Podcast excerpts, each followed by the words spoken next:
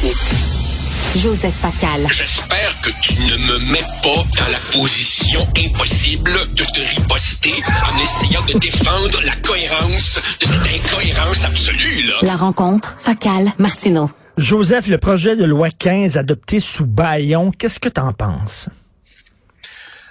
Franchement, je trouve que le projet de loi comme tel va globalement dans la bonne direction.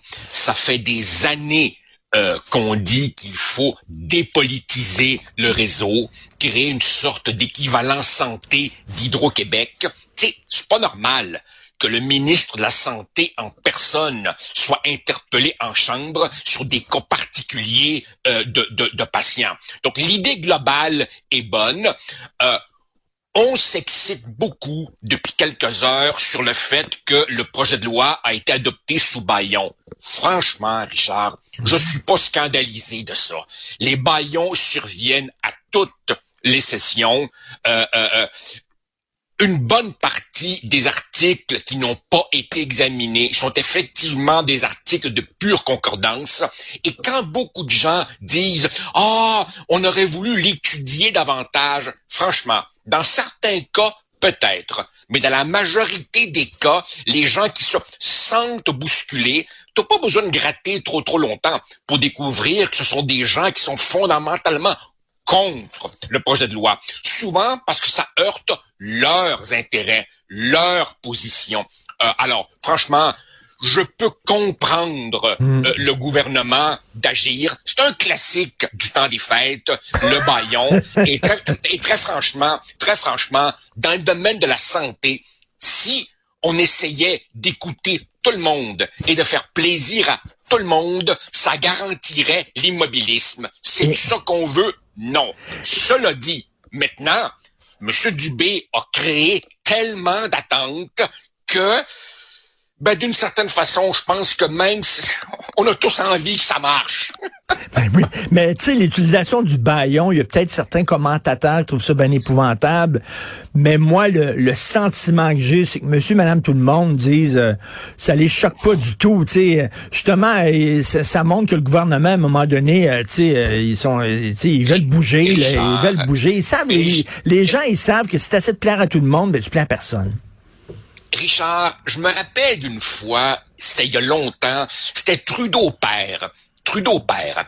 Et on lui avait demandé, qu'est-ce que vous pensez de la critique virulente que vient de vous adresser, je sais pas trop quel député, et Trudeau père, avec sa superbe coutumière, avait répondu, ce gars-là, 200 mètres après la colline parlementaire, personne ne sait c'est qui. Effectivement, tu sais, le baillon, c'est une bibite de courriériste parlementaire. Tu sais, je comprends, je comprends que ça peut choquer mais ça fait partie, que veux-tu, du répertoire, de l'arsenal habituel d'un pouvoir exécutif qui doit gouverner et qui, d'une certaine façon, est aussi le pendant de ce que peuvent faire les oppositions, c'est-à-dire ce qu'on appelle des filibusters, des pour écouler le temps et ralentir et ralentir et ralentir. Le kidam, le commun des mortels, s'en fout totalement. Lui, ce qu'il veut, c'est des résultats. Exactement, exactement. Et euh, François Legault dit qu'il va se représenter en 2026. Qu'est-ce que tu en penses? Parce que dans les sondages, là, euh, il est pas fort, M. Legault. Non, non, non, non, je, je ne sais pas. Je ne sais pas si François Legault va se représenter ou pas. 2026, c'est à peu près l'équivalent de trois siècles en politique. Puis quand tu prends ces décisions-là, t'en parles à ta femme, t'en parles à tes enfants, va donc savoir. Mais, mais, tu sais, je un vieux singe, j'ai appris à faire des grimaces. En politique, en politique, quand tu crains que ça commence à grenouiller, la meilleure manière de mettre le couvercle sa marmite, c'est de dire aux aspirants, il y a tous ceux qui commencent à s'énerver en vue de la succession, c'est de leur dire, mon oncle n'a aucune intention de partir. Tout à fait. Euh, écoute, euh, Mathieu Bock-Côté, ben, tu as sorti un livre cette année, c'est une année importante. Mathieu Bock-Côté a sorti un essai. Et écoute, à moins que je me trompe, mais je crois pas que je me trompe, il y a eu un texte dans les journaux, c'est bien sûr dans le journal dans lequel on travaille. Euh, il y a eu aucune mention dans la presse, dans le devoir. Je sais qu'il a été invité à tout le monde en parle. Il a pas pu y aller par une histoire de conflit d'horaire. Mais tu sais, on dirait que c'est silence radio sur le, sur le livre d'un des intellectuels les plus importants de sa génération. Comment ça se fait? Richard, si le livre de Mathieu était, mettons, un flop en France, il serait compréhensible qu'on n'en parle pas ici. Mais ce qui est absolument frappant, c'est que le livre recueille un écho considérable en France et est accueilli par un silence total ici, ce qui en partie illustre un peu la thèse même du livre. Alors évidemment, seuls les naïfs Seuls les naïfs verront dans ce silence un oubli ou euh, une négligence. Clairement, nul n'est prophète en son pays et euh, Matthieu euh, le découvre à son corps défendant. En fait, c'est parce que Matthieu, que veux-tu, c'est le chien dans un jeu de quilles. Hein? C'est-à-dire que dans nos sociétés, et c'est ce qu'il explique dans son livre, on essaie de d'imposer une nouvelle euh, orthodoxie euh, idéologique et quand tu refuses de, de, rentrer dans le rang, quand tu refuses de jouer à ce totalitarisme soft, ce que Nathalie Heinisch appelle un totalitarisme d'atmosphère, eh bien, on te traite de deux manières. Principalement en France ou aux États-Unis, on va dire que tu es d'extrême droite.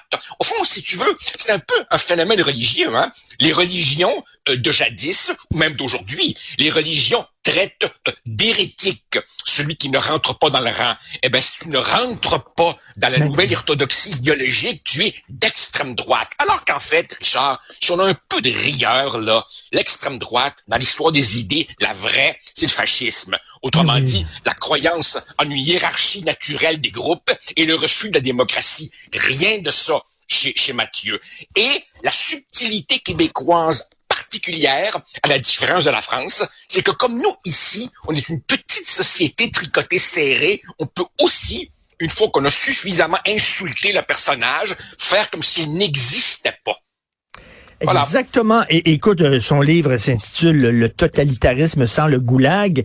Et écoute, il y a quelques années, il y a trois, quatre ans, il y a un sombre inconnu qui avait pondu un livre sur Mathieu Bocoté. Euh, C'était comme un an à lire Mathieu Bocoté. Il avait lu toutes ses chroniques pendant un an, puis il avait pondu un essai en disant que Mathieu est épouvantable et tout ça. Ça a fait la une du devoir. ça a fait la une du devoir. Et là, c'est Mathieu Bock lui-même qui publie et rien. Comme si le livre n'existait pas. En, fait, Richard, en fait, Richard, je, je, je, je nuancerais mon propos. Tu sais, quand je dis que chez nous, on ne parle pas de Mathieu et que c'est délibéré, euh, nuance. On en parle, oui, pour le planter. C'est-à-dire que si un kidam écrit un pamphlet pour l'épingler, alors là, oui, on lui, on lui fera une, une, une, une couverture médiatique considérable. Non, écoute, tout simplement, Richard, on peut pas toi et moi, en quelques secondes à peine, rendre compte de euh, la richesse du livre. Euh, je veux simplement piquer la curiosité des gens qui nous écoutent, allez mettre la main là-dessus. Vous y trouverez une formidable grille de compréhension de, ce qui nous arrive. Parce que, essentiellement, Richard, en une phrase, on a longtemps cru que le wokisme, c'était euh, une poignée d'étudiants crinqués sur les campus. C'est toi-même qui faisait référence, je pense, ce matin ou hier, à l'hallucinante comparution au Congrès des présidentes de Harvard, du MIT et de la Pennsylvanie qui, quand on leur demande s'il faut condamner un génocide, disent « Oh ben, ça dépend du contexte. » Autrement dit, ce délire idéologique, et c'est ce que montre Mathieu, il a largement pris le pouvoir pas juste dans les universités, dans les médias, dans la fonction publique, dans les entreprises où on rééduque les citoyens. Et il y a là quelque chose qui, si tu acceptes le goulag, si tu acceptes la torture, si tu enlèves l'exil en Sibérie, ressemble à ce qu'il y avait jadis dans, dans, l'Empire soviétique. Et Mathieu note très justement qu'il y a longtemps, longtemps, longtemps, des gens aujourd'hui morts, comme Milan Kundera, comme Solzhenitsyn, comme Zinoviev, qui venaient de l'URSS, disaient, non, dans votre société occidentale libre, je vois monter le même conformisme idéologique que dans les pays que nous avons quittés. Et on n'écouta pas jadis ces lanceurs d'alerte. Ben, nous y sommes. Euh, Joseph, euh, tu sais, quand on meurt, on est une personnalité publique et on meurt au Québec, euh, c'est, on, on, est encensé, soudainement, on est un saint, c'est fantastique. Denise Bombardier, lorsqu'elle est décédée, c'est quand même une personne importante, Denise. Moi, j'ai lu des textes, entre autres dans le Devoir, où là, soudainement, euh, on l'attaquait, même si ça venait de mourir, là, euh, parce que c'était une mauvaise personne de droite, et on disait finalement, elle était pas féministe. Elle était pas féministe tant que ça. Et tu sais, parce que quand tu es un peu taxé à droite, euh, tous les coups sont permis. Et est-ce que ça, est-ce que ça, ça ne nourrit pas la méfiance envers les médias. Les gens sont pas fous, là. J'ai vu ça, en fin de semaine quelqu'un, une femme qui disait, ah, moi, j'ai de voir Mathieu Bocoté puis de faire signer mon livre puis je l'ai acheté puis tout ça.